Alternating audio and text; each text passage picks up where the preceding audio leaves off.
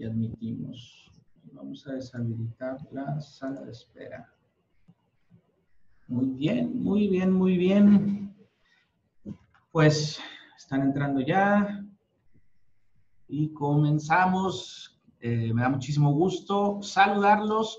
Soy Román Alcázar, director de marketing digital de agencia RRG y este es el capítulo 10 de la segunda temporada de Cómplices del Marketing. ¡Wow! 20 capítulos, 20, semanas, 20 semanas continuas. Eh, para los que ya han estado antes con nosotros, eh, conocemos ya bien la mecánica y se les agradece su, su participación. Veo que ahí siguen entrando. Eh, los que es la primera vez que entran, pues les explico brevemente mientras les presento a León Mayoral, que nos acompaña como de costumbre. Eh, él es fundador y director de Agencia León Mayoral. ¿Cómo estás?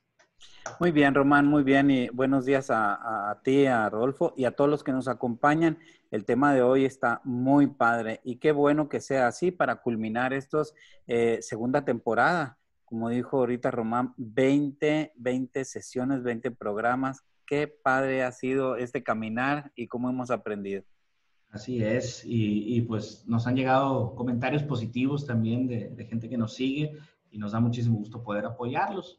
También Rodolfo Rodríguez es parte fundamental de este proyecto, que es director y fundador de Agencia RRG y además está certificado en neuroventas y en neuromarketing. ¿Cómo andas hoy? ¿Cómo dijiste? Wow. Wow. Doble wow, wow, wow. por el tema de que 20, 20, 20 capítulos, qué, qué, gran esfuerzo y la verdad que qué padre porque la continuidad pues, no se logra tan, tan sencillo. Si hubiéramos dicho, oye, vamos a, como recién fuera la idea original, el código simbólico de esta idea que fue juntarnos, reunir información de la que en cierto momento dominamos o si no podemos, y si no, pues que nos alimentamos o, estudiamos y podamos compartirla, que esa era la idea de esto. Sigue siendo, y si hubiéramos dicho, pues vamos a aventarnos con 20 capítulos primero y ya después vemos qué pasa. No lo hubiéramos logrado. ¿eh? A lo mejor no, ¿verdad?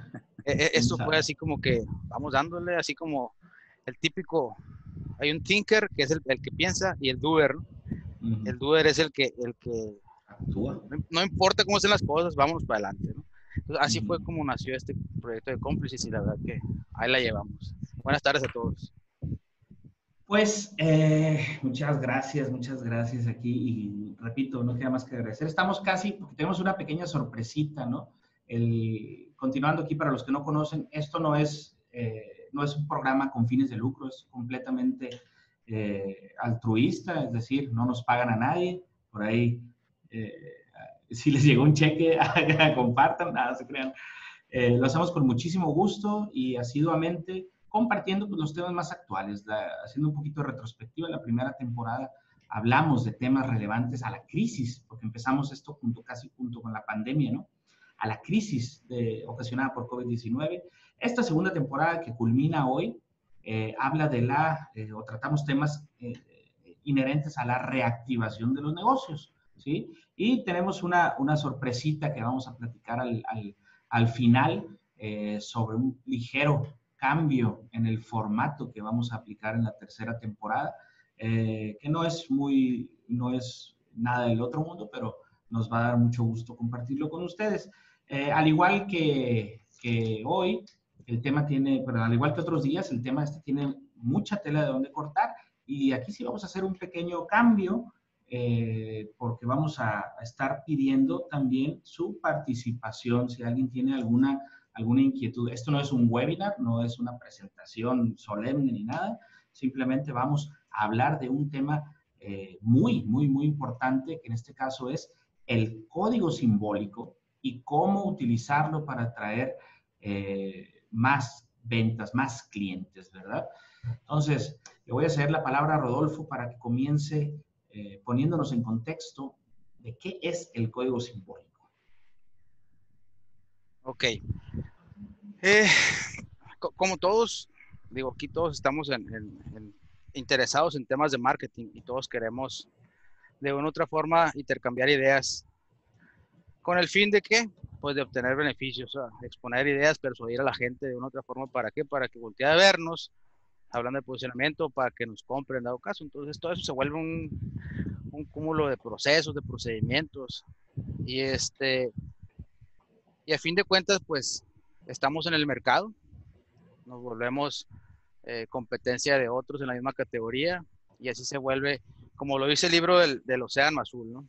Nos volteamos, hay dos tipos de océanos, el océano rojo y el océano azul, que se lo recomiendo el libro de la estrategia del océano azul, se llama el código rojo, el, perdón, los, océanos rojos son aquellos que son eh, las marcas de la misma categoría que están encarnizadas en una pelea por precios y se desangran todos los, los, competidores, por total que los márgenes se reducen y a fin de cuentas, ¿qué termina siendo? Pues termina siendo pérdida para todos. Mm. Todos los que ganan, ganan todos menos, el, menos, el, la, menos la marca o menos el, el, el empresario.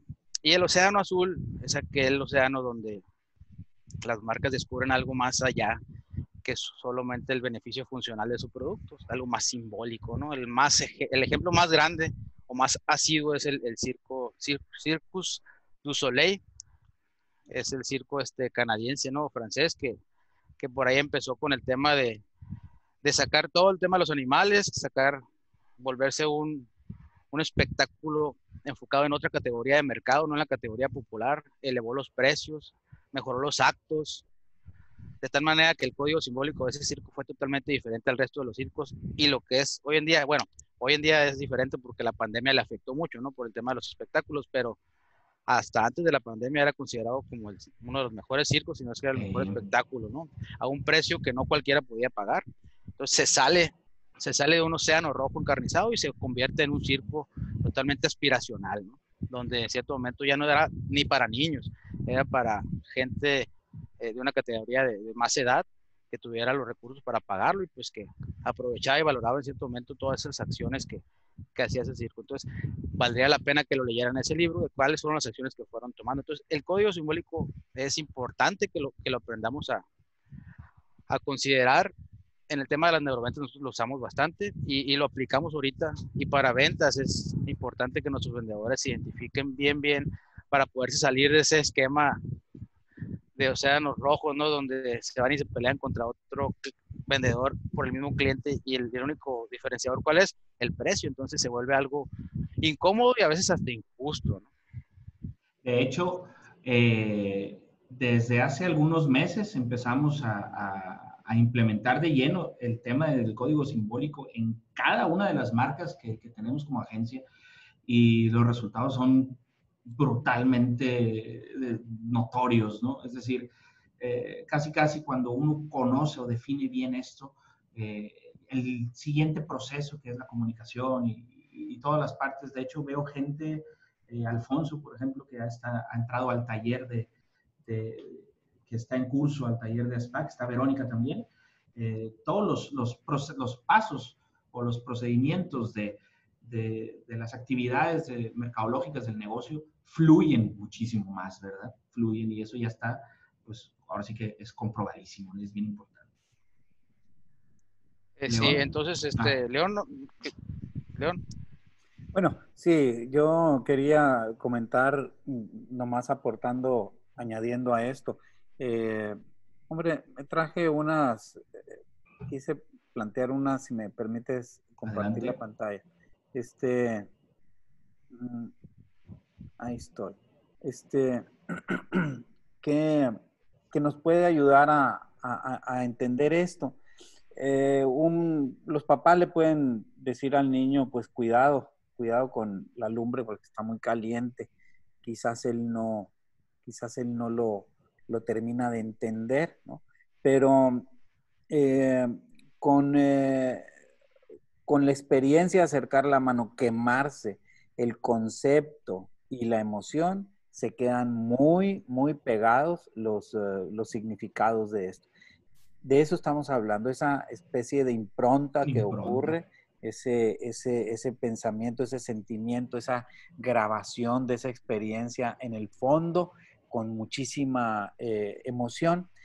Y sin embargo, no es fácil descubrirla, ah, eh, de, qué, de qué estamos hablando. Es decir, no es que ande el código ahí flotando, ay, déjame tomarlo así. lo que están haciendo ustedes con su cliente es, eh, es un eh, ejemplo. No, no, es fácil encontrar qué es lo que está pensando allá en el subconsciente la gente. Aquí hay un ejemplo sobre el sol y la luna. Perdonen el baile, ¿verdad? Pero el sol y la luna. El sol y la luna en francés, mira, le soleil es masculino. Los franceses ven a los hombres como iluminados y brillantes. La lune es femenino. Los franceses ven a las mujeres que reflejan la luz del sol. Alcanzan a, ver el tipo de pensamiento que se puede asociar a esto. Vamos a ver cómo lo, en comparación, cómo lo ven los alemanes. El sol y la luna en alemán, son femenino. El sol es femenino. Consideran que las mujeres le dan calor al mundo. O sea, los alemanes consideran el sol es más, es femenino. Y eh, Dermond es masculino. La luna, que es para nosotros mm, eh, femenino, para los alemanes es masculino. Los hombres son la noche, son la oscuridad. Eh, creo que esto es importante porque a fin de cuentas nosotros lo que tenemos en nuestras ideas es lo que empuja nuestras conductas. Una idea empuja a un hecho, a un acto. Y por eso es importante lo que estamos hablando y tratando de, enmarcar este código, porque a fin de cuentas es el que empuja esas conductas. Y hay veces que ni siquiera la misma gente sabe por qué está haciendo algo. Entonces, es muy importante porque a fin de cuentas eso como una estructura básica de pensamiento eh, estimula sus conductas y sus tomas de decisiones, aún y que no sean conscientes. Eh, recordemos, eh, ¿quién lo dijo? Conen, no lo sé, eh, el 15% de nuestras eh, decisiones es consciente, el 85% es inconsciente en la toma de decisión. Entonces, ¿qué tan importante es? Entonces, ¿qué empuja la, la decisión? Si a él yo le pregunto, me contesta en un 15% consciente. Y todo lo otro, ¿qué es? Es importante, y aquí vuelve a aparecer, ya lo mencionaron, eh, el neuromarketing y las neuroventas, que es una gran aplicación directa y muy utilitaria del tema de las neuro, del tema de neuromarketing. De hecho, eh, por ahí creo que fue Richard Thaler, ¿no? Que ganó un premio Nobel en economía precisamente por eso, ¿no? demostró que las decisiones de compra son inconscientes. Em, y emocionales. Y emocionales, o sea, que no son racionales realmente al final, ¿no? De que tiene más peso precisamente eso, ¿no? Es que el, el, este personaje de Richard Thaler fue que contra, contradijo a, una serie de economistas que venían este año con año al mundo de los economistas, ¿no? A la categoría, básicamente, y, y, pues que la, la, economía es fría, ¿no? Son gráficas, alzas, bajas, este, diagramas. Entonces, eh, no le hacían caso a las emociones, cuando en realidad una economía se basa en un alto porcentaje en base a emociones. Si no hay emociones, eh, la gente no compra, pues. Entonces de ahí es donde está fundamentado que le dieron el premio Nobel de Economía a esta persona por haber metido, por haber fundamentado bien que las emociones influyen en las compras. Pues. Perfecto. Entonces, y, y, esto todo, al final de cuentas, cuando hablamos o escuchamos el término código simbólico, eh, a mí me gustaría invitar aquí a alguien que, nos anime o que se anime a que, a que nos diga qué, qué, pensaron o a qué se referían. Algo pensaron, ¿no? Cuando escucharon código simbólico, si es que no lo conocían o si ya lo conocían. Alguien que quisiera eh, compartirnos aquí un poquito eso. Alfonso nos quiere compartir una, una ilustración. Pues si puedes compartir la pantalla, ¿eh? Si quieres, este, compartir la ilustración con todos. Eh, en lo que nos define. Si no, si nadie se anima, pues eh, quiero complementar aquí código simbólico. Y hay una palabra que es código, ¿no? Y el código es una parte fundamental. La de, primero. del proceso de comunicación, sí, sí puede mandarlo por aquí, sí, claro que sí. Es una parte fundamental del, del, del, proceso de la comunicación, ¿no? Es cómo, ahorita León puso dos diapositivas y habló de dos idiomas, el francés y el, y el, y el alemán. alemán. En la comunicación son códigos, porque si no se expresa, si una persona no entiende el otro, el, el, el código, hay que un proceso de codificación y de codificación. Si no lo entiendes, no lo vas a poder eh, Ahora sí no va a haber comunicación, vamos. La música, por ejemplo, es otro tipo de código, ¿no? Eh, si vemos, a lo mejor vemos una pauta musical y alguien, aquí ya llegó, a ver, vamos a descargarla, y ya llegó. Te voy eh, compartiendo el tema de la composición. Sí, porfa, porque para allá, para allá vamos, ¿no? Eh, decía en lo que se carga lo que nos mandó Alfonso, si alguien ve una nota musical y no sabe de música, no hay comunicación. Entonces, eh, Rodolfo nos va a ver cómo se compone, nos va a mostrar cómo se compone o qué elementos componen ese código simbólico en lo que yo abro aquí el archivo que nos mandó Alfonso. A ver, vamos a ver. Bueno, aquí les voy a poner básicamente cómo se compone el tema o la variable del código simbólico. Y y es importante que lo identifiquemos porque de ahí, sabiendo estructurar o identificar primeramente estos conceptos que los voy a mencionar de una manera ágil, este, podemos nosotros llegar a obtener o hacer el ejercicio en nuestras empresas o en nuestros, en nuestros este, negocios y obtener esos códigos simbólicos. Inclusive lo podemos hacer con nosotros mismos, ¿no? Nosotros podemos tener nuestro propio código simbólico como personas físicas. Entonces, un código simbólico se compone de la siguiente manera. Se compone de beneficios emocionales. Primeramente, bueno, los funcionales. ¿Qué es para ti lo que tú vendes? ¿Sí me escucho bien, verdad, Arman? Sí. Hay un poquito de viento, pero, pero sí se escucha bien. Un huracán aquí. se compone de beneficios funcionales. Los funcionales, pues, teóricamente es para qué sirve el producto. Y muchas veces los vendedores nos enfocamos mucho en, las funciones que tiene un producto o un servicio y de esa manera queremos tratar de comunicar para pues lograr persuadir a las gentes. Ahora, esos mismos servicios o productos también tienen beneficios emocionales. Y hacemos algún ejemplo con alguna marca que conecte mucho contigo, como Coca-Cola. Coca-Cola, a veces sabes que tú estás comprando un refresco, pero hay mucho, mucha emoción de por medio. Por ejemplo, en una cerveza, cómo conecta Tecate contigo. A veces en la que es, muy responsable la marca, cómo te comunica, de tal manera que abarca los dos segmentos y, y bueno, hay una, hay una emoción bastante fuerte que conecta contigo. Y hay otros beneficios que no todo el mundo lo sabe, pero que intrínsecamente van, van implícitos en, en, en, los productos, que son los beneficios instintivos, que es lo que en cierto momento nos, nos surge sin poderlo controlar en ocasiones o que nos surge inconscientemente. Por ahí eh, León comentó algo del, lo consciente y el subconsciente, que es 85% subconsciente. Tomamos esas decisiones. Entonces, hay ciertos beneficios instintivos. Nosotros lo manejamos en neuroventas como la teoría de los tres cerebros, donde hay un cerebro reptil que, que es el que predomina todos nuestros impulsos. Y esos este, impulsos, pues a veces no logramos controlarlos y a veces hacemos compras de pánico, compras impulsivas por ciertas necesidades que tenemos, los cuales esos beneficios hay que descubrirlos o hay que resaltarlos o recalcarlos en el tema de nuestro producto, nuestro servicio. ¿Para qué? Para hacer una mezcla con esa información. Entonces, habiendo identificado esos beneficios, decimos, a ver, ahora, ¿qué representa nuestro producto?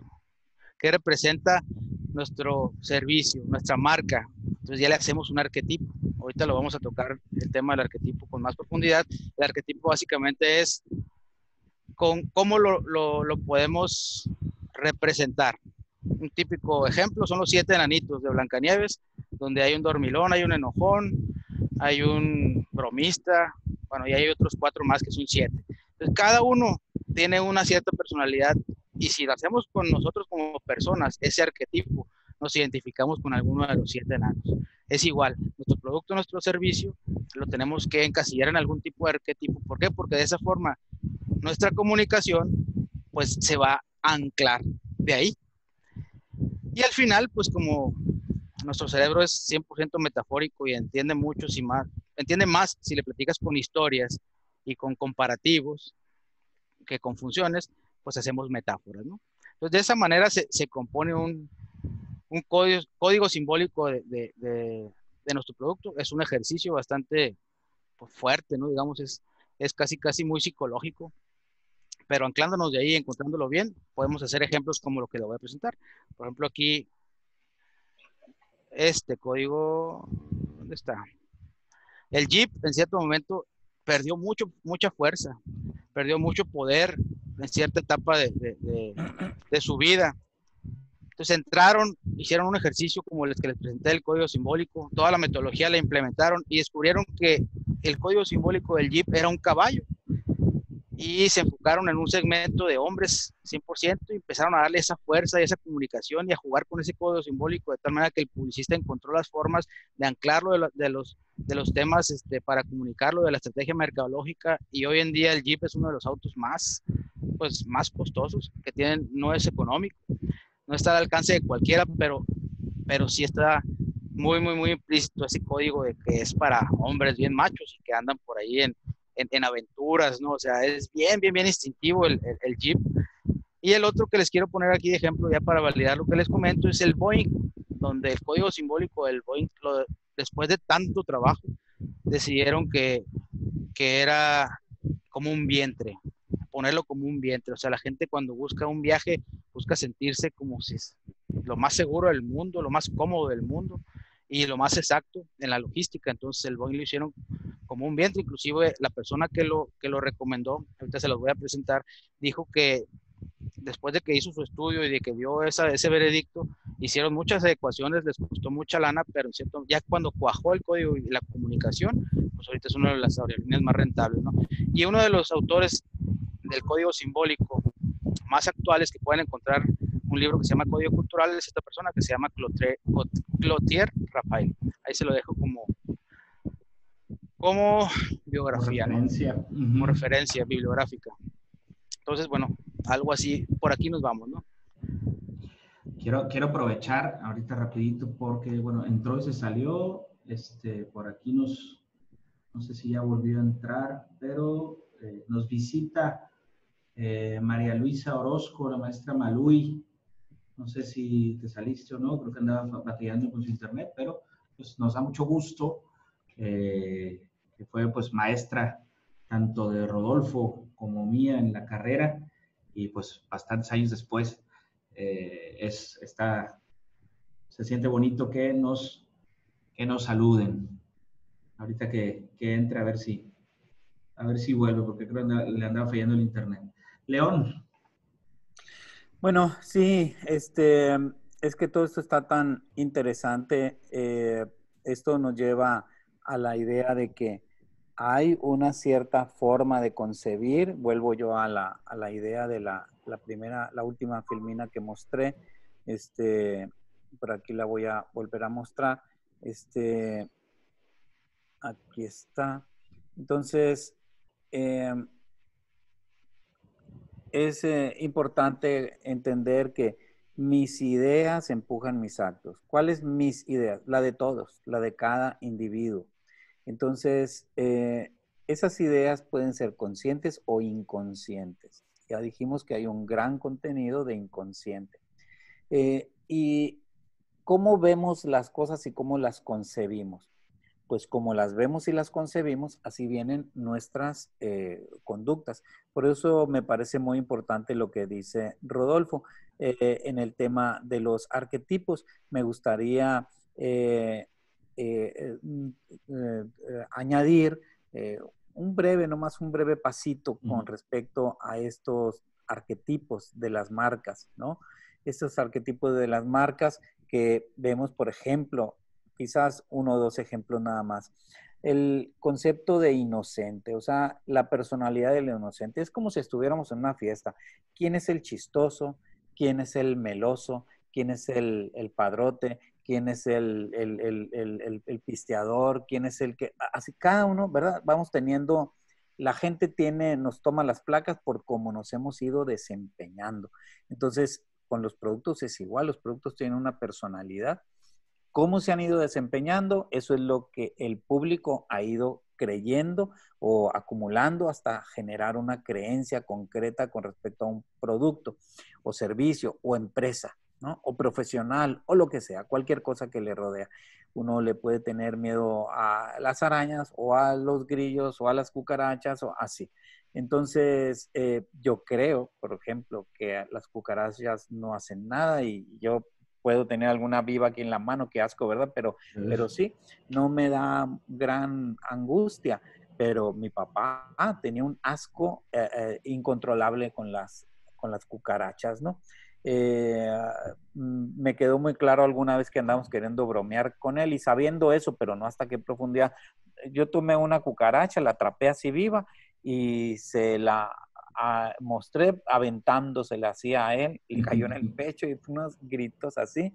Y entonces me quedó muy claro cómo la gente, eh, que quizás estamos hablando de mi papá, pero del niño que pusimos ahorita que se quemó, ese niño llorando. ¿Quién sabe qué experiencias ha vivido mi papá con una cucaracha, verdad? Ya en sus infancias y eso se queda sin pronta y uno a veces ni siquiera sabe qué es lo que está pensando. Bueno, eh, nomás por terminar este, esto que estaba planteando, el tema del inocente. Hay productos así, eh, inocente, con un discurso positivo y amable, estoy leyendo de aquí. Este arquetipo ve las cosas buenas en cualquier lugar. Las marcas que usan este arquetipo puede que quieran hacer sentir seguros y hermosos a sus consumidores. Ejemplos. Dove, ay, sí encaja con esto. ¿Verdad? Es como inocente, eh, no es agresivo, eh, siempre es positivo y amable. Coca-Cola también es muy nice, el Wii, Nintendo, todo es muy nice, no, no, no, no son de otra manera. Eh, y este segundo, y con este acabo esta breve intervención, el sabio, por contra, ¿no? Quiere entender. El sabio es un arquetipo que nunca llegará a saber demasiado. Su objetivo final es entenderlo todo. Las marcas que se identifican con este arquetipo suelen tener un lado humanista y quieren ayudar a quienes la siguen. Viendo esa descripción, pensemos y estimulemos también la participación. Si ustedes piensan otra cosa, ¿verdad? Ahorita dijimos Dove, Coca-Cola, Wii, Nintendo, como, como marcas así de arquetipo inocente. En el sabio, ¿cuáles entrarían? Google, por ejemplo, la BBC, ¿no? Eh, el programa de, Oprah, eh, de ajá, Oprah, Oprah, este, algunas marcas son las que eh, este, em, comparten este, este arquetipo. Entonces, si tienes una, una marca, pongamos aquí y este, platiquemos de ella. Esta es la idea de que las marcas tienen una personalidad, una forma de ser. La gente de conocerlas la sabe. Yo te pregunto, ¿cuál será el arquetipo, la, personalidad de las marcas que nos rodean? ¿De Abarrey? ¿De Oxxo? ¿De Super del Norte? ¿De Walmart? ¿De Ley? ¿De Bodega Urrera? ¿De Soriana? ¿Cuál será ese, el, arquetipo distinto? ¿Verdad que los vamos eh, eh, diciendo y ah, sabemos que no es igual, quizás no estamos muy claros de cómo es, pero sí sabemos que no es igual. Eso es lo que le pasa a la gente. Eso es lo que le pasa a la gente. Hay un poquito de conciencia, mucho de inconsciencia. Y ese es el trabajo de nosotros los especialistas, que tenemos que identificar eso para luego aplicarlo en nuestra comunicación, porque esos son hilos que se pueden mover para provocar esa, esa conducta del público. Exactamente, gracias León. Y de hecho, para, para afianzar esto, arquetipo eh, es una parte del código simbólico. No vamos a quedarnos con que descubriendo nuestro arquetipo ya, ya tenemos nuestro código simbólico. Hay, hay, hay, hay la serie de elementos que comentó Rodolfo, eh, que ahorita vamos a profundizar en esto, porque el, arquetipo sin duda es la parte fundamental, es el modelo que nos va a servir eh, para poder este, ubicarnos, ¿no? Ahorita Ariel Omar participa, dice, eh, motocicletas Honda, arquetipo fortaleza y confianza, ¿será? A mí me gustaría, Rodolfo, que nos afianzaras el tema del arquetipo. Ahorita ya mencionó León varias marcas, pero tú traes ahí un, diagrama muy suave con unos arquetipos que están definidos. Ah, sí, si los ahí te puedes va. com- compartir. A ver, les va.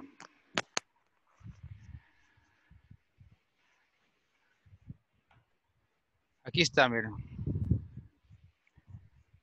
Esos son ejemplos.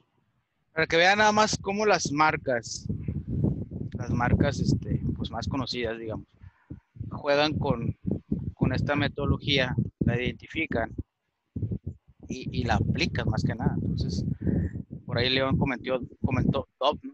el tema de la inocencia. Dijo inocente, ahí está. Inocente, sí. Y si se fijan, ustedes vean cómo es la comunicación de cada una, porque DOP es, es un producto que compras ahí en Sam's, ¿no? O en, o en Walmart. Y, Bueno, una farmacia. ¿Cómo llegas tú a DOP? ¿Cómo te, ¿Qué te transmite DOP?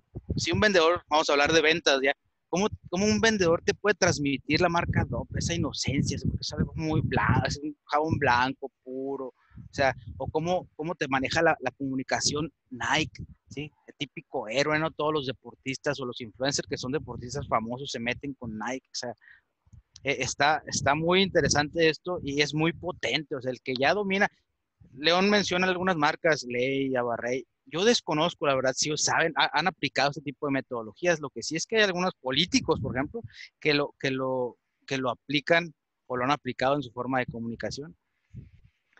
Este, pero no sé si quieran tú, Roma, quieras Por, a- por aquí nos están haciendo una pregunta. A eh, ver. Delphi dice, cuando son varios elementos, ¿cómo elegir el arquetipo? Por ejemplo, dice el centro ecológico como marca, que puede ser educación ambiental, encuentro con naturaleza. ¿Ok? Entonces, eh, el arquetipo, los arquetipos, si lo vemos en el diagrama que está aquí, y, y para que no me... dejar Mira, un aquí- poquito- Aquí, están los, aquí, aquí están los arquetipos que hay según la metodología. Y de una otra forma, todas las categorías que tenemos en el mercado, en los mercados, encajan en alguna de estas. Simplemente hay que darle una revisadita a todas. ¿Cuál preguntaste, hermano? No, no, no, Eres el centro ecológico, nos preguntan. pues ahí está. Cuidador, el arquetipo del cuidador, una preocupación por el bienestar de los otros. Pero fíjense nada más, la, la- la potencia de estos es, primer paso es identificar con quién te vas a identificar, con qué arquetipo, lo vas a, lo vas a identificar, lo vas a adoptar como parte de tu marca, lo vas a mezclar con los beneficios que les, que les platicamos ahorita, funcionales, instintivos, emocionales, más aparte el tema de las metáforas y las improntas, que, o sea, las improntas que mencionó León, mezclando todo eso, de ahí ya sacas toda tu comunicación, o sea, un, un centro ecológico en realidad lo que transmite es que cuida, cuida el mundo, cuida tu entorno, de la ciudad donde esté o, o de la región donde esté.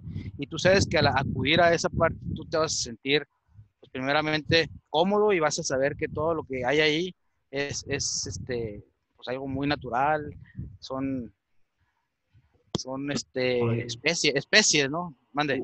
Una motocicleta, ¿qué arquetipo eh, De- depende la- Lomar, ¿no? Una Depende de qué Honda. Honda. Puede Pues ser la- rebelde, puede ser o- el héroe. Depende de qué motocicleta, o sea, si es de repartición o si es no. para, para, para ser aventureros, es que no sé, o si es para jugar carreras, habría que ver el contexto de la motocicleta que pregunta este Ariel, ¿no? Una. Harley, por ejemplo, es una motocicleta, pero ¿cuál es, el- cuál sería el arquetipo de una Harley, por ejemplo? Aquí vamos a buscarlo, ¿cuál es el de una Harley? Yo creo que el rebelde, Héroe, guerrero o el rebelde, ¿dónde está el rebelde? abajo del héroe.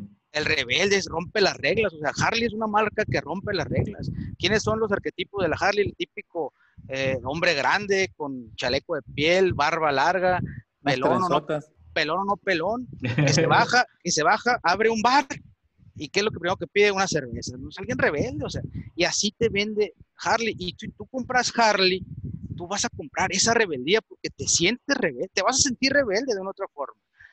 Así funciona el tema del, del código simbólico en las marcas. o sea. Pues imagínate qué poderoso es que para tu vendedor de Harley le, le- le- le- le instales ese chip en su mente al momento de que se, digo, Harley va a llegar directamente a alguien que lo va a querer comprar, pero Ujú. algún vendedor que encuentre eh, el mercado el canal correcto y que se vaya a sentar a competir con una competencia de Harley, pues son diferentes códigos simbólicos y desde ahí va a partir la fortaleza que tú le des a tu marca. Y yo estoy seguro, todas las marcas, todas las categorías entran en, en los arquetipos y entran en la metodología del código simbólico.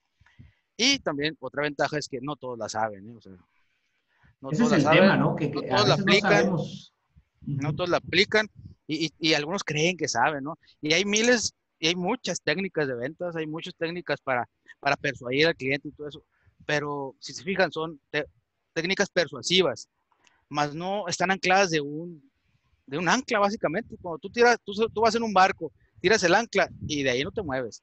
Entonces, así es como trabajamos nosotros nos anclamos de un concepto y ese concepto es tan fuerte que de ahí tiene que salir toda la comunicación, las campañas, todo eso, de una u otra forma. Un ejemplo muy grande, el doctor Simi es tan famoso que se ancló de un código simbólico en cierto momento y hasta ahorita, ¿quién es? En cierto momento se llegó a decir que en México era más famoso el doctor Simi que Mickey Mouse. Imagínate, así tan fuerte fue, pues. Danonino salió con código simbólico también. Pues. Entonces, digo, son ejemplos de marcas. Voy a dejar de compartir. Por aquí veo eh, algunas, algunas marcas, eh, veo personas de Azteca, que, se, que puedo reconocer en los nombres, ¿no? TV Azteca, que tiene productos y servicios de, telecomunicaciones, veo Taste Boutique. Yo no sé si alguien quiera participar también en cualquier momento, tenga alguna duda, quiera eh, compartirnos ahí cuál, cuál considera que es primeramente su arquetipo. Y si no, León, este, podemos avanzar.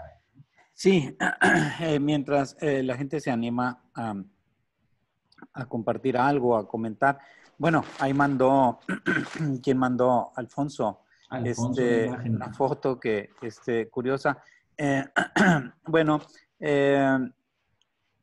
no exactamente tiene que ver con el código simbólico, pero sí que nos mm, pone en prevención con respecto a, a todos esos, este, pues hay mucho merolico, ¿no? Y eso también podríamos estarlo, eh, sería útil eh, mencionarlo. Eh, hay que decir que el código simbólico tiene una, un nacimiento muy fuerte con respecto y un, y un, un, amarre muy fuerte con respecto a la emoción. La emoción es el primer, el primer componente, es la energía, ¿verdad? Eh, que alrededor de esto. Las emociones crean eh, conexiones mentales y estas eh, conexiones nos condicionan para ver el mundo de cierta manera. Em, no es fácil mm, este, identificar ese código porque lo mismo que hemos dicho, no es nada más preguntarle a la gente, ¿tú qué piensas de mi marca? Nos va a contestar, ojo, 15% consciente, 85% no sabe, sí lo tiene adentro, sí tiene sus emociones, pero no es consciente de eso. Por eso una encuesta, una entrevista así en ese sentido, no sería suficiente para identificar ese código. Eh, necesitamos eh, hacer algo más para ir a descubrir en qué realmente, a qué ideas nos está asociando la persona.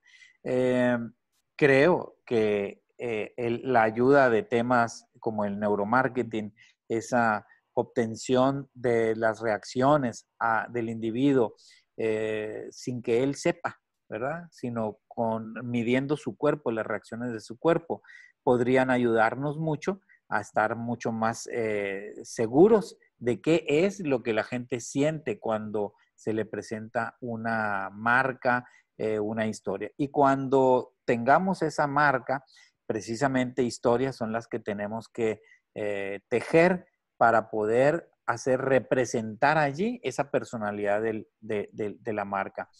No es entonces un anuncio donde solamente informativo hable, existe este producto, mide 4x4, este, cuesta tanto y lo encuentras en tal dirección. No es esa la información que se requiere. Se requiere que a la gente le hagamos revivir lo que ella siente alrededor de la marca.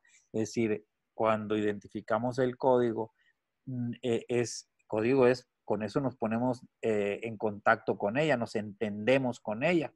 Pero vuelvo a decir, no se le quita la parte inconsciente del asunto. Entonces, necesitamos nosotros recrear historias y en las historias una botella en la mesa, una mesa, si es de fierro o es de madera, cuentan distinto. Si es una botella de plástico o de cristal, cuenta distinto. Si es una iluminación eh, fría o, cálida, cuenta distinto. Entonces, todo eso cómo tendríamos que ambientar la historia, la trama de la historia, las palabras de la historia, los personajes de la historia, para que recrearan eso que el público piensa de nosotros. Entonces, encontrar el código simbólico para recrear esas experiencias, para que él vuelva a vivir eso, vuelva y se sienta eh, vivo allí, ¿no? Ahí, no sé si vas a añadir algo, Rodolfo. Ah, sí, en el tema de, de la televisión, cómo el live streaming, streaming fue, fue agarrando fuerza. Por ejemplo, Netflix fue el primero, ya después, ahorita hay Amazon, Prime Video, Netflix, acá, oh, Netflix, eh, Disney acaba de sacar también su, su estrategia por ahí. Fox, hay varios. ¿eh? Que de una otra forma, si vieron o si han visto, lo han hecho en base a series. Si nos vamos a la historia, Televisa era una de las mejores hacedoras de historias aquí en México, ¿no? Con sus novelas. Desconozco si lo sigue haciendo, ¿no? Pues, pero, pero empezaron a usar ese tipo de estrategia, construyendo historias, pero cada quien definiendo su código simbólico o cada quien definiendo su estrategia. Es muy diferente ver en Amazon algo que en, Netflix, porque el que pegó primero pegó dos veces, ¿no? Entonces, por ahí la estrategia de las televisoras hoy en día, creo que es donde tienen o deberían de anclarse, ¿no? Porque, este, más que publicidad, es rating primero. Y lo que han perdido las televisoras ahorita es mucho rating y en cierto momento hasta credibilidad. Pues. Yo digo que lo primero deben de, deben de volver a, a los principios, que es, ah, bueno, vamos a obtener esta credibilidad. ¿Para qué? Para que asegures primero la audiencia y tengas una buena garantía para, para, la oferta que tengas a alguien que te quiera ver. Pues. Lo puse ejemplo por la cuestión de, de, que acaba de Disney va a sacar su canal. Pues, ¿no? Y de hecho, pues Disney compró muchas, Fox. muchas marcas, ¿no? Compró Star Wars, para empezar, que, y, y con eso hizo mucho. Y, y ahorita, eh, seguramente muchos han escuchado eh, la frase eh, no se venden productos o servicios, se venden experiencias. ¿sí? Todo eso tiene que ver con esto. Tenemos una pregunta. ¿Cuál es el código simbólico o arquetipo? Que, insisto, son dos cosas diferentes. Ahorita vamos a llegar a esa parte. De una fábrica de componentes eléctricos que trabaja para otras fábricas que integran. ¿sí? Ahí estamos hablando de B2B. ¿Cuál es su recomendación en algo tan industrial? ¿Verdad? Tiene mucho. Ah, bueno, adelante. Yo creo que ahí, perdón, no sé si ibas a decir algo, Román. No, no, adelante, adelante. Yo creo que en este ejemplo, bueno, esta pregunta es, es mucho detectar el código simbólico de, para empezar es analizar cuál es el canal de comunicación que tienen con, con, esa, con esos negocios. Si, cómo llega la información, si es vía correo, ya hay un, hay un contrato. A veces cuando hay contratos ya preestablecidos es complicado porque más que nada es burocracia, es este, e, es, es tramitología, etcétera, pero cuando hay manera de, hacer algún contacto por venta, que yo creo que en este tipo de industrias es mucha venta personal, algún representante de ventas que va y, y hace su conexión con las personas, este, dice aquí, ¿cuál es el código de una fábrica de componentes eléctricos? Debe haber alguien que sepa mucho de componentes eléctricos y que sepa en cierto momento vendérselos a las personas o a las fábricas que lo van a ocupar. Entonces ahí el código simbólico, más que el producto, creo yo, porque pues, hay que analizar la funcionalidad del producto, va a ser la conexión que tenga tu, tu personal de ventas con, con, con, la industria. No sé cuál sea el canal, te digo, si, si quieres eh, retroalimentaros un poquito cómo se hace la venta, podríamos ayudarte un poquito más, ¿no? ¿Cómo es que se realiza la venta? Si es, como te digo, si es por contratos que ya van, ya van dados o si alguien hay un esfuerzo de venta por ahí o cómo te voltean a ver, si tienes alguna página, este, no sé si nos quieres ayudar por ahí, Héctor. En, lo que nos responde aquí. Esa, mira, venta por personal de ventas, tocando puertas de las diferentes industrias. Ahí es vital. Es canal directo. Que, es canal directo. Es vital que tu gente la tengas bien capacitada, que sepan ellos cuál es el contexto. Muchas veces un director, un gerente, un, el, el, líder de la empresa, como él sí sabe o si no sabe tanto como la metodología del código, pero quiere transmitirles a sus vendedores esa inquietud, esas fuerzas, esa necesidad. Y el se va a la calle con su catálogo o con su catálogo de productos y servicios y va, te enseño esto y vale tanto, ¿qué onda? No, pero hay algo más, o sea, hay, hay, todo un, una logística atrás, hay una administración atrás, hay un código simbólico fuerte atrás que deben de saber los vendedores. ¿Para qué? Para podérselo vender. De ahí lo, probablemente sea el, descubrir el código de, ese, de, esa, de ese canal, pues. Aquí quiero poner un ejemplo complementando, porque todo, todo tiene que ver, como lo, como lo comentaron, con la comunicación, ¿sí? Independientemente de que sea B2B, ¿sí? Eh, voy a poner un ejemplo de una comunicación del rubro, que no es, a lo mejor no es propiamente el mismo, pero es una pieza. No sé si la ven aquí la, la, la pantalla. No, esta no es. Es Mientras dices, mientras lo pone Román, hay un ejemplo que, que salió en Estados Unidos. Este. Este aquí. Ahí lo sacaste. Sí, no, aquí rapidito nada más. Eh, Intel es una marca que fabrica, eh, para los que no la conozcan, procesadores, ¿no? Estos procesadores sí, sí los vende también a cliente final, pero normalmente se le venden a otras partes porque los componentes eh, necesitan un, un, procesador, las computadoras, los teléfonos, este, tanto Mac como PC. Entonces, dice, dijeras tú, ah, pues es B2B, pero ¿qué tipo de comunicación necesita? Si tú ves Intel y ves AMD, que es, una, que es eh, un competidor, eh, vas a interpretar cosas completamente diferentes, ¿no? En este caso, ¿quién conoce a este personaje que está aquí? No sé si alguien lo conozca. Es un personaje de la televisión de un programa que es se llama, el personaje se llama Sheldon Cooper y es un genio, ahí está Itzayana, gracias Sheldon Cooper, y es un genio, ¿no? Entonces, aquí están anclándose, ¿sí? De, eh, pero ya en una pieza terminada, ¿no? Ya todo el proceso de atrás tuvo este trabajo que, que, estamos comentando, y esta es una pieza de comunicación, porque todo mundo necesita comunicar. Entonces, como dice Rodolfo, todo esto se traslada, este código, si se le traslada a, tus vendedores. Puede llegar a ser incluso que en el caso de este, cuando quieran hablar con un vendedor, lo van a asociar con un genio. Es lo que quería ejemplificar aquí. No sé si quedó ahí un poco claro, Héctor. Sí, buscando. Ah, recordemos también el tema de la, de, de, la campaña, ¿se acuerdan de Apple contra PC? Contra PCs. este, ahí estaban dos eh, personalidades completamente eh, diferenciadas, ¿no? Y eso nos podrían dar una, una idea. Eh, comparto esta nomás para recordar aquello. Este, buenísima esa. Ajá, buenísima. Ajá, entonces queda muy diferenciadas el de la izquierda, el de la corbata es PC y el de la derecha es chavo, este, eh, pues es, es, Mac, ¿no? Es Apple. Entonces, eh, los comportamientos eran muy interesantes, ¿no? El otro muy formal y este muy casual, muy quitado de la pena, pero muy funcional, muy adelante, no se le atoraba nada. Entonces, eso mismo estaba tratando de, diferenciar las PC de las Mac y bueno, en mi opinión, eh, creo que estaba muy bien hecho porque, o sea, muy bien hecho, no nomás de realización artística, que eran una joya, ¿no? Pero eran también muy precisos. Eh, creo que tal y como lo definían, es como lo que yo pensaba de la Mac. Y yo, la verdad, no lo sabía. Lo fui sabiendo cuando fui viendo los anuncios. Vuelvo a insistir, el consumidor no creas que sabe qué piensa de tu marca. Hay que ir a investigar. Y no él solo, sino quizás con una mezcla de focus group, de, entrevista a profundidad, eh, quizás de encuestas para eh, este, pues, eh, garantizar los resultados, pero no, si le preguntas solo a la persona, no lo vas a saber.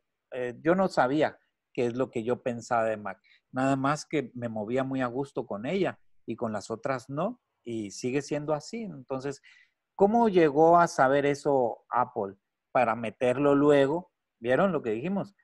Lo descubre y luego va y lo mete a, los anuncios para que en esa historia contada las personas, las que compramos eso, reconfirmemos nuestra compra, nuestra decisión.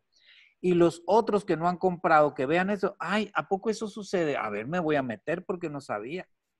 De eso se trata, a fin de cuentas es una forma profunda, sutil, inteligente de una lucha por el mercado, porque los pesos son escasos y los gastan con aquellos o contigo.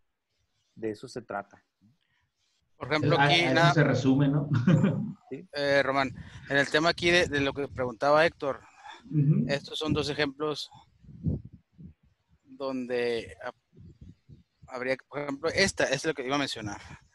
Esta lagartija es, es gay, es de unos seguros en Estados Unidos.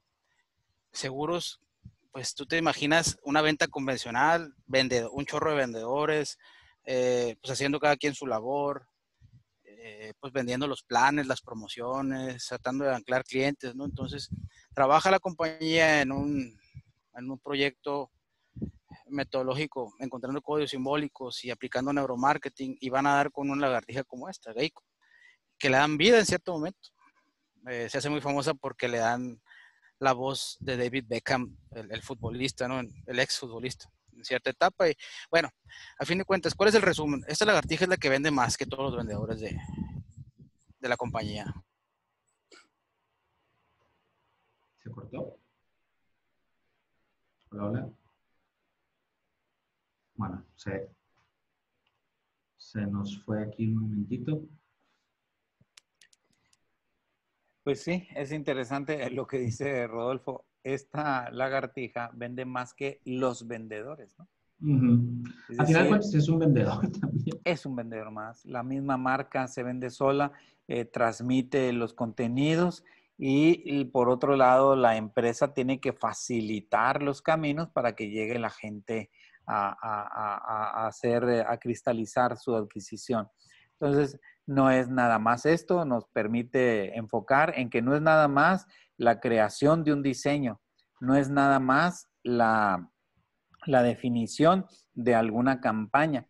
También tiene que alinearse toda la empresa, toda la empresa, para que se facilite ese flujo de ir y venir de personas. Ahora tiene obligadamente la empresa que facilitar los caminos digitales, porque esos son los caminos de hoy, ¿no? De hoy. Eh, está obligada, estamos obligados, ¿no? Así es como si la gente anda, anda en celular, estamos obligados a generar, a variar nuestra estrategia hacia el mobile marketing. O sea, un marketing que le llegue, eh, ya será un tema que tomemos alguna vez, este, a, a los celulares de la gente. Pero con eso mismo también, sabiendo que el canal de ventas es una, el mostrador, la caja, la página web, la landing page, todo eso, ¿no? pero también cada uno de los miembros de la organización. Cada uno de los miembros de la organización tendría que ser ese Geico, esa, esa, esa iguanita en Geico, ¿no? Cada uno de los eh, repartidores, panaderos, todos los que trabajan en Bimbo tendrían que ser ese osito pachoncito. Cada uno, cada uno tendría que reflejar eso. Cada uno, ese, es, esa es la cultura corporativa que, se, que no es nada más, no sé, para, para conferencias, la cultura corporativa. Tiene un uso muy, muy concreto en lo cotidiano. Toda la gente, en todas tus miembros, en todos tus colaboradores, tiene que ver los, los significados de tu marca en cada uno de ellos, en cada momento en cada momento que tenga un momento de verdad, de contacto con tu gente, ese contacto debe, debe devolverle a él esa experiencia que él sabe que la va a esperar. ¿Por qué lo sabe? Porque se lo contaste a través de historias, a través de cualquier medio, eh, a cualquier campaña, ¿verdad? Que, se haya desarrollado. Eso es lo que estamos trabajando. Volvió, muchas gracias, León. Volvió el, Internet, ya no anda fallando mucho ahí. Un poco. Entonces, eh, recapitulando un poquito, ahorita dice Michelin en llantas, el personaje vende porque vende, pues sí, el, el, hombre Michelin que te, que te asocia, pero ojo, no nos quedemos nada más con el arquetipo, ¿no? El código simbólico es una, es una combinación de, de, de, elementos que el arquetipo pues, es el, que nos va a anclar.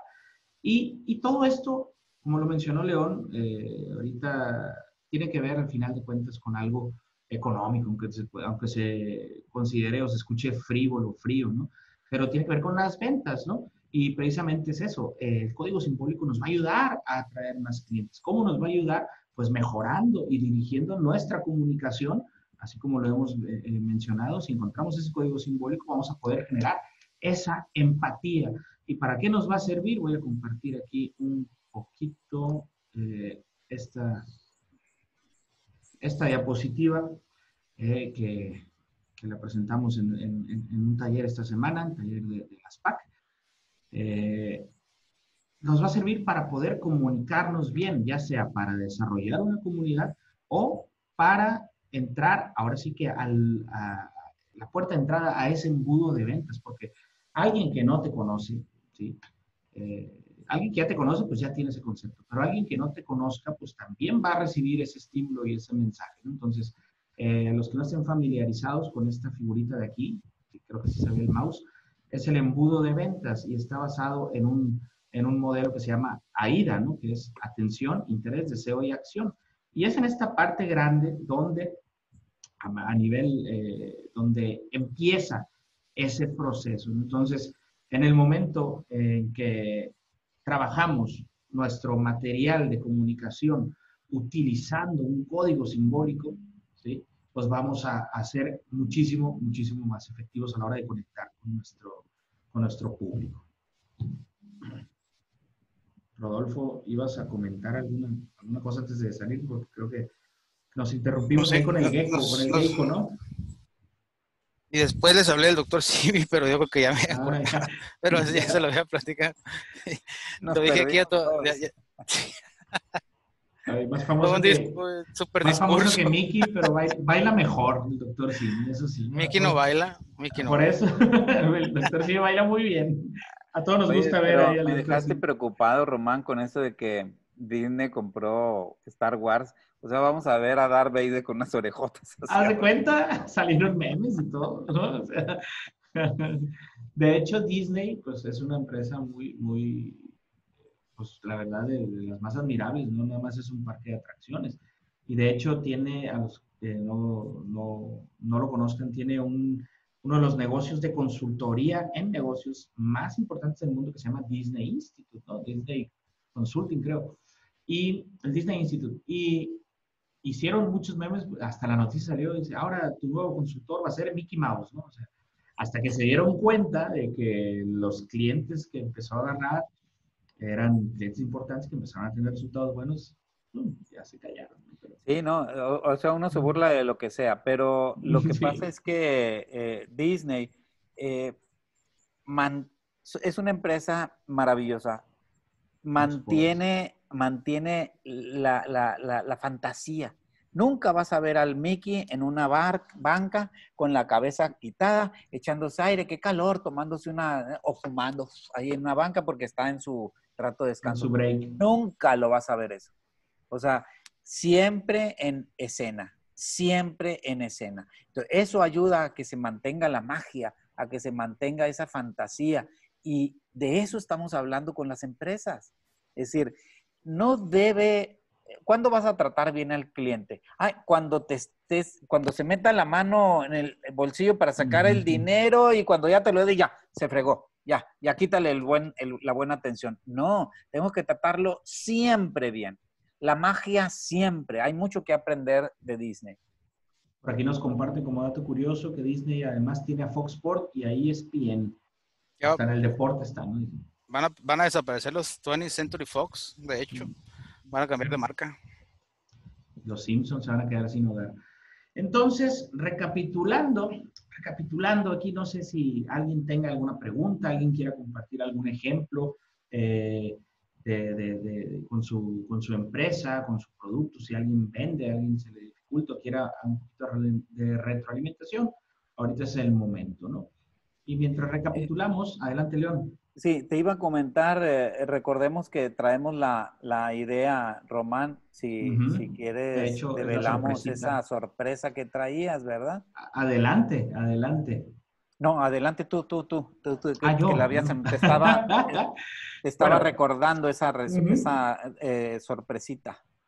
Muy bien, pues vamos a, a, a revelarles ahorita la, la, sorpresa. Como lo comenté al comienzo, de este programa 20, eh, hemos mantenido un formato similar. Ahora para la tercera temporada eh, vamos a incluir, en, mediante la participación de todos ustedes, incluir el estudio de un caso, de, un, de, un, de un caso para tomarlo como referencia. Es decir, pues vamos a hablar en ese capítulo de eh, las inquietudes que tengan respecto a su propia marca. Y lo que queremos es que se queden con algo más, que puedan tener ese conocimiento, que nos aprovechen, porque no sé si lo comenté en este programa al comienzo, eh, tanto León, este, Rodolfo y yo, que fundamos este proyecto, pues nos dedicamos activamente a la mercadotecnia y la publicidad.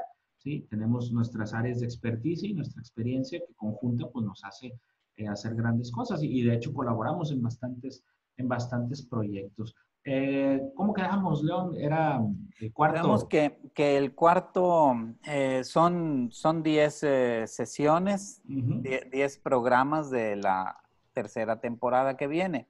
Y esa temporada, cada cuatro, cada cuarto viernes, allí vamos a recibir de, de, de ustedes eh, un caso, inscríbanlos, para, porque en esta temporada, pues, ahí vienen dos nada más, ¿verdad? Uno, dos, tres, y en la cuarta semana recibimos el caso y así como coaching, como, como consultoría, lo vemos, así que planteen, envíenos en el caso de estudio eh, con su pregunta, su inquietud, lo vamos nosotros a analizar. Hay varias eh, áreas, como, como han visto, que, podemos abordar y con mucho gusto y con mucha profesionalidad eh, lo, lo, abordaríamos aquí en el, en el programa.